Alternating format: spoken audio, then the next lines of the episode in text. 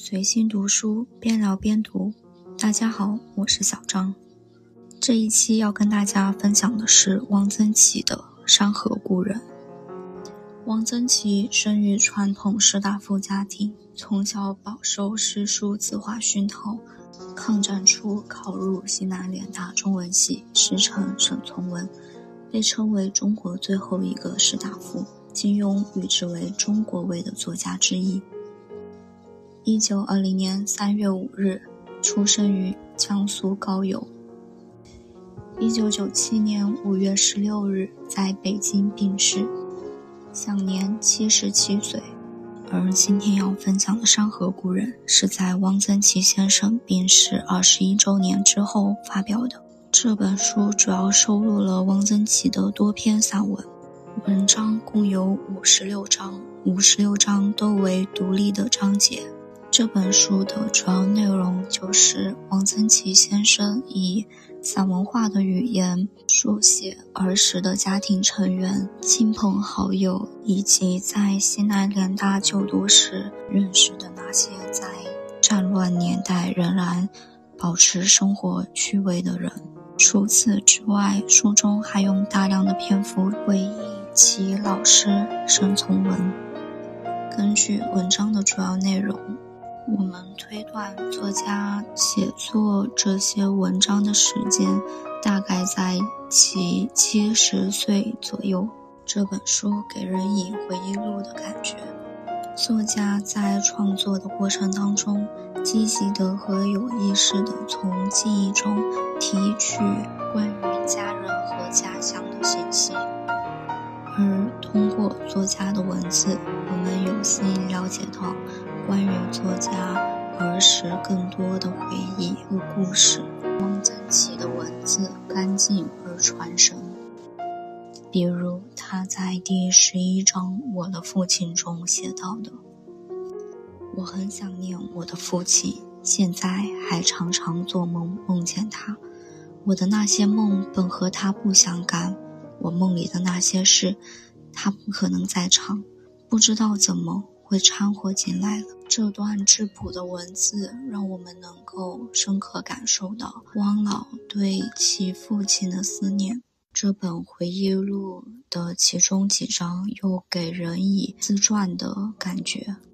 比如文章的第一章“自报家门”，作者写道：“农民几乎家家都有船。”水不但于不自觉中成了我的一些小说的背景，并且也影响了我的小说的风格。水有时是汹涌澎湃的，但我们那里的水平常总是柔软的、平和的、静静的流着。再如，他写到自己的祖父，他让我闻他的鼻烟，有一回。我不停地打嗝，他忽然把我叫到跟前，问我他吩咐我做的事做好了没。我想了半天，他吩咐过我做什么事呀？我使劲地想，他哈哈大笑，嗝不打了吧？他说这是治打嗝的最好的办法。他教过我读《论语》，还教过我写初步的八股文。说：“如果在清朝，我完全可以种一个秀才。那年我才十三岁。”他赏给我一块紫色的端砚，好几本很名贵的原拓本字帖。一个封建家族的祖父对于孙子的偏爱，也仅能表现到这个程度。在第二章《七十抒怀》中，作者写道：“一晃十年过去了，我七十岁了。”七十岁生日那天，写了一首《七十抒怀》，初律不改。悠悠七十有丹酒，唯觉登山步履迟。书画萧萧余朽木，文章淡淡忆儿时。也写书评也作序，不开风气不为师。假我十年闲粥饭。未知留得几囊诗。这首诗更多的是在写汪老七十岁那年的心境。在这一章中，汪老也对这首诗做了一些注解。他写道：“我并不太怕死，但是进入七十，总觉得去日苦多，是无可奈何的事。所幸者身体还好，去年年底还上了一趟武夷山。武夷山是低山，但总是山。我一度心肌缺氧，一般不登山。”这次到了武夷，决定先游，没有感到心脏有负担。看来我的身体比前几年还要好一些，再工作几年问题不大。当然，上山比年轻人要慢一些，因此去年下半年偶尔会有的紧张感消失了。每个人都会有老去的那一天。年老意味着身体机能的衰退，这是任何人都无法改变的自然规律。之前听说过一个很有意思的说法，大概就是人的身体就像是一台机器，随着使用时间的增加，这台机器的部件可能会出现问题，这是再正常不过的情况了。所以不需要过多的担心和焦虑，哪里出了问题就去修哪里，修修补补还能用。这个说法来源于我之前的一位老师跟我讲的一个故事。他说他有一个朋友患癌症很多年，幸运的是这种癌症不会在短时间内夺掉他的生命。不幸的是，他需要定期去医院做手术治疗。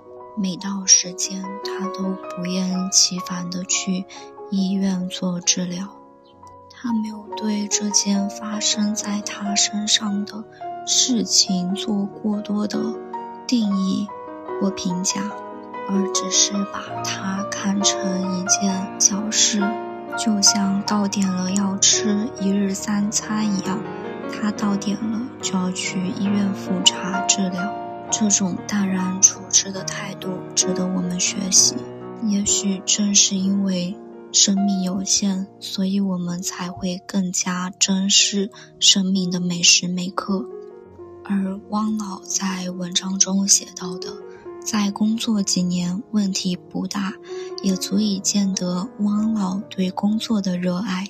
在第四章《我的祖父祖母》中，作者介绍了他的祖父开的药店信誉很好，必须坚持卖地道药材。药店的过道上挂着一副金字对联：“修和虽无人见，存心自有天知，并非虚语。”也许汪老祖父正直的人格也给他以深刻的影响。有意思的是。不是所有商人开店皆是如此，偷工减料的现象不是现在才有，在当时就已经存在了。作者写道：“药店一般倒都不卖假药，但是常常不很地道，尤其是丸散。常言神仙难食丸散，连做药店的内行都不能分辨这里该用的贵重药料。”麝香、珍珠、冰片之类，是不是上色足量？喜欢汪老的朋友们更应该去读这本书，因为在这本书当中，汪老写到了他之前的作品当中的原型，比如他写到的：祖母的针线很好，祖父的衣裳、鞋袜都是他缝制的。祖父六十岁时，祖母给他做了几双挖云子的鞋。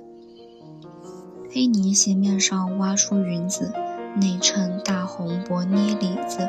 这种鞋我只在戏台上和古画上见过。老太爷穿上，高兴得像个孩子。祖母还会剪花样。我的小说受戒写小英子的妈赵大娘会剪花样。这细节是从我祖母身上借取的。再如，我的祖母是谭仁格的女儿，谭仁格是同光年间本县最有名的诗人，一县人都叫他谭四太爷。我的小说《图》里所写的谭譬喻，就是参照一些关于他的传说写的。又如，有一年，为了避乱，他和我父亲这一房住在乡下一个小庙里，即我的小说《受戒》所写的菩提庵里，就住在小说所写一花一世界那间小屋里。我个人认为。作者在文章中提及的这些原型人物和原型的地点，就像是给书粉的小彩蛋，一经发现就会使书迷十分雀跃。作者还在文章中谈及了他对于写作艺术的理解。他写道：“我认为语言不只是形式，本身便是内容。”语言和思想是同时存在、不可剥离的。语言不仅是所谓载体，它是作品的本体。一篇作品的每一句话都浸透了作者的思想感情。我曾经说过一句话：写小说就是写语言。这段话中的语言，我认为准确的表达是文字。萨佩尔。沃夫假说认为语言和文化息息相关。我个人更认同的观点是，语言和文化应该剥离开来去理解。语言学是一门独立的科学，不能模糊语言学与文学的分野。而汪老要强调的是，作家通过文字把自己的思想表达出来。作者应重视对文章用字的斟酌。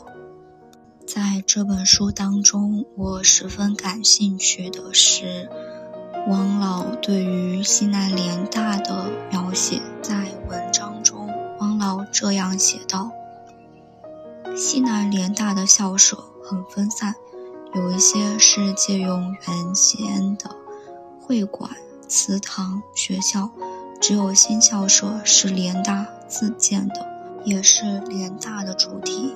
这里原来是一片坟地，坟主的后代他都已经视为塌陷了。联大征用了这片地，并未引起麻烦。有一座校门极简陋，两扇大门是用木板钉成的，不施油漆，露着白茶。门楣横书大字。国立西南联合大学。初看这段文字，觉得西南联大当时也是建在坟地上的，觉得很有意思。因为学生时代都听过学校建在坟地上的传言，再读更觉感动。一九三七年十一月一日，由国立北京大学。国立清华大学、私立南开大学在长沙组建成立的国立长沙临时大学在长沙开学。由于长沙连遭日机轰炸，1938年2月中旬，经中华民国教育部批准，长沙临时大学分三路西迁昆明。1938年4月。改称国立西南联合大学，这是中国抗日战争开始后高校内迁的一所大学。文脉不死，国运不衰。正如国立西南联合大学的校训，刚毅坚卓。作者写道：“我在二十五号宿舍住的时候，睡靠门的上铺。”和下铺的一位同学几乎没有见过面，他是历史系的，姓刘，河南人。他是个农家子弟，到昆明来考大学，是由河南自己挑了一担行李走来的。物理系有个姓应的学生，是自己买了一头毛驴，从西康骑到昆明来的。桌椅是没有的，很多人去买了一些肥皂箱。昆明肥皂箱很多，也很便宜，一般三个肥皂箱就够用了。上面一个，面上糊一层报纸，是书桌；下面两层放书、放衣物，这就书橱、书柜都有了。椅子、床就是。不少未来学士在这样的肥皂箱桌面上写出了洋洋洒洒的论文。有一位曾在联大任教的作家教授在美国讲学，美国人问他：西南联大八年，设备条件那样差，教授、学生生活那样苦，为什么能出那样多的人才？有一个专门研究联大校史的美国教授以为，联大八年出的人才比北大、清华。南开三十年出的人才都多，为什么？这位作家回答了两个字：自由。这是一座战时的临时性的大学，但却是一个产生天才、影响深远、可以标炳于世界大学之林，与牛津、剑桥、哈佛、耶鲁平列而无愧色的，雨漏而辉煌的。奇迹一样的空前绝后的大学，这样一些学子不远千里，从四面八方奔到昆明来考入西南联大，他们来干什么？寻找什么？大部分同学是来寻找真理、寻找智慧的。联大师生破衣烂衫。却每天孜孜不倦地做学问，真是穷且益坚，不坠青云之志。这种精神，人天可感。他们在战争年代尚且如此，我们恰逢最好的时代，不奢望成为像他们一样优秀的青年人，但求不浪费教育资源，成为更好的自己。汪老也写了在西南联大发生的趣事。西南联大新校舍大图书馆西边有一座烧开水的炉子，一有警报，没有人来打开水，炉子的火口就闲了下来。郑志绵就用一个很大的白搪瓷漱口罐来煮莲子，莲子不易烂，不过到解除警报响了。他的帘子也就微得差不多了。一天，日本飞机在新校舍扔了一枚炸弹，离开水炉不远，就在郑志棉身边。炸弹不大，不过炸弹带了尖锐哨声往下落，在土地上炸了一个坑，还是挺吓人的。然而郑志棉照样用汤匙搅他的冰糖莲子，神色不动。到他吃完了莲子，洗了漱口缸，才到弹坑旁边看了看，捡起一个弹片，弹片还烫手，骂了一声：“丢呢吗！”除了以上内容外，汪老还在这本书当中介绍了许多位我们熟知的作家，例如文字学大家唐兰先生。他写道。唐先生说：“朱家制古文字是手工业，一个字一个字的认。他是小机器工业，他认出一个金字，于是凡带金字边旁的字便都迎刃而解，一认一大批。在当时认古文字数量最多的，应推唐立安。他对唐兰先生的外貌描写也是很有意思。”唐先生脑袋稍大，一年只理两次发，头发很长。他有是个鬓发，从后面看像一只孙尼，就是卢沟桥上的石狮子，也即是耍狮子舞的那种狮子，不是非洲狮子。他还写到了闻一多先生，闻先生性格强烈坚毅。日寇南侵、清华、北大、南开合成临时大学，在长沙少住。后改为西南联合大学，将往云南。一部分师生组成步行团，文先生参加步行万里长征，他把胡子留了起来，声言：“抗战不胜，誓不剃须。”可见闻一多先生的爱国情怀。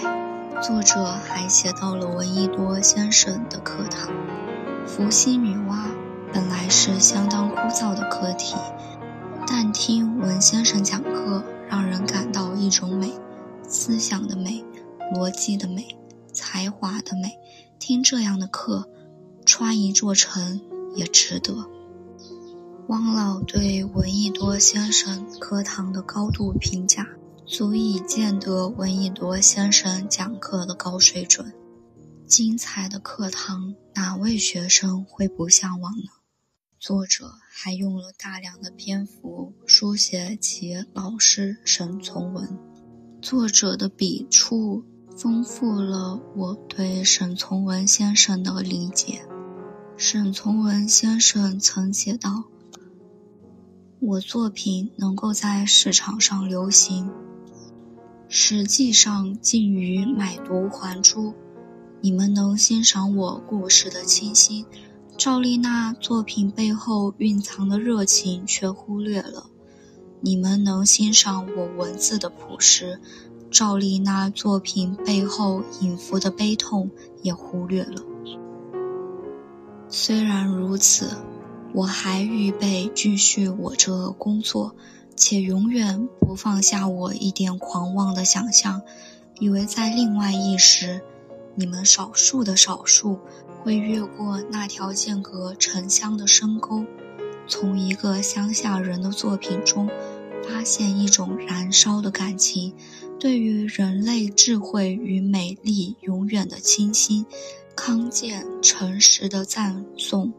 以及对愚蠢、自私、极端憎恶的感情，这种感情且居然能刺激你们，引起你们对人生向上的憧憬，对当时一切的怀疑。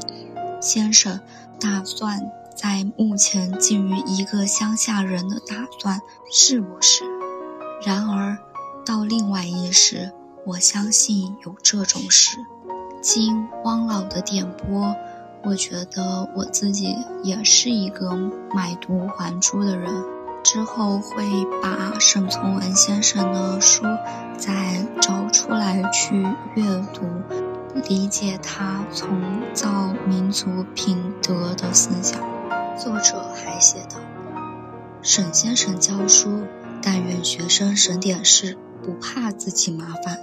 他讲中国小说时。”有些资料不易找到，他就自己抄，用夺金标毛笔，筷子头大的小行书抄在云南竹纸上。这种竹纸高一尺，长四尺，并不裁断，抄得了，卷成一卷。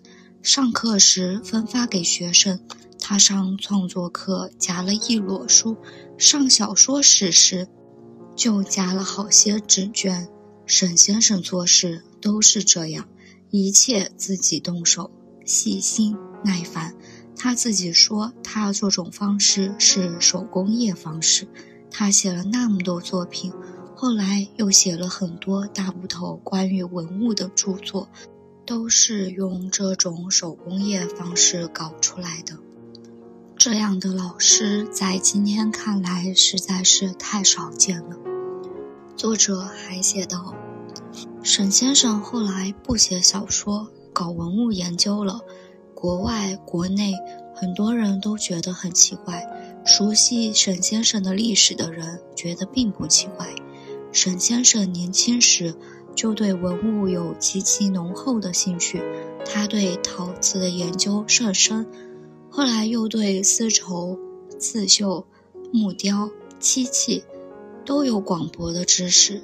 沈先生研究的文物基本上是手工艺制品，他从这些工艺品看到的是劳动者的创造性，他为这些优美的造型、不可思议的色彩、神奇精巧的技艺发出惊叹，是对人的惊叹。他热爱的不是物，而是人。他对一件工艺品的孩子气的天真激情使人感动。我曾戏称他搞的文物研究是抒情考古学。能够看到沈从文先生涉猎广泛、热爱文化的他，应该也同样热爱生活吧。作者还写道：“我认识他后，他经常来往的有杨振声、张奚若、金岳霖、朱光潜朱先生、梁思成、林徽因夫妇。他们的交往真是君子之交，既无朋党色彩。”也无酒食斟酌，清茶一杯，闲谈片刻，这也许才是真正的朋友吧。沈从文先生还是一位如赤子一般真诚的人。一九四七年，诗人柯源的父亲故去，家中拉了一笔债，沈先生提出卖字来帮助他。《易世报》登出了沈从文卖字的启示，卖字的可定出规格，而将价款直接寄给诗人。科员一九八零年去看沈先生，沈先生才记起有这回事。他对学生的作品细心修改，寄给相熟的报刊，尽量争取发表。他这辈子为学生寄稿的邮费加起来是一个相当可观的数字。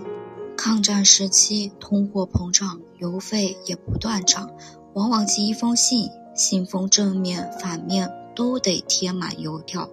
为了省一点邮费，沈先生总是把稿纸的天头、地角、页边都裁去，只留一个稿心，这样分量轻一点。稿子发表了，稿费寄来，他必会亲自送去。文章一笔带过提及的人物也极其有趣，比如作者写到的金岳霖先生，他谈到信浓处，忽然停下来说：“对不起，我这里有个小动物。”说着，把右手从后脖领伸进去。捉住了一只跳蚤，甚为得意。还有梅贻琦先生，有一个时期昆明闹霍乱，梅先生告诫学生不要在外面乱吃，说有同学说我在外面乱吃了好多次，也没有得一次霍乱。同学们，这种事情是不能有第二次的。这本书对于写作是很有指导意义的。一方面，汪老本身在这本书当中对于记忆当中的人和事的散文化的描写是极具有借鉴意义的。另一方面，他在文章当中也提及了沈先生所提倡的写作方法，而这些方法对于我们来说是操作性很强的。很好学习。第一点是要贴到人物来写。汪老对沈先生这句话的理解是，在小说里，人物是主要的、主导的，其余的都是次要的、派生的。作者的心要和人物贴近，复同情，共哀乐。什么时候作者的笔贴不住人物，就会虚假。写景是制造人物生活的环境，写景处即是写人，景和人不能游离。常见有的小说写景极美，但只是作者眼中之景，与人物无关，这样有时甚至会使人物疏远，即作者的叙述语言也需和人物相协调。不能用知识分子的语言去写农民。第二点是，先得学会车零件，然后才能学组装。我觉得先做一些这样的片段的习作是有好处的，这可以锻炼基本功。现在有些青年文学爱好者，往往一上来就写大作品，篇幅很长，而功力不够，原因就在零件车得少了。最后以书中我喜欢的几段话结尾：我们那时都是这样，得。失无所谓，而可失之物亦不多。只要不是真的赤条条来去无牵挂，怎么着也能混得过去。还有一句是沈从文先生在《长河的题记》里写到的：“横在我们面前许多事都使人痛苦，可是却不用悲观。骤然而来的风雨，说不定会把许多人的高尚理想卷扫摧残，弄得无影无踪。然而，一个人对于人类前途的热忱和工作的前进态度，是应当永远存在，且必然给后来者以极大鼓励的。这一期的分享到这里就结束了，希望可以在评论区看到你的留言。跨越时空，与同样爱书的你深度交流。下期再见。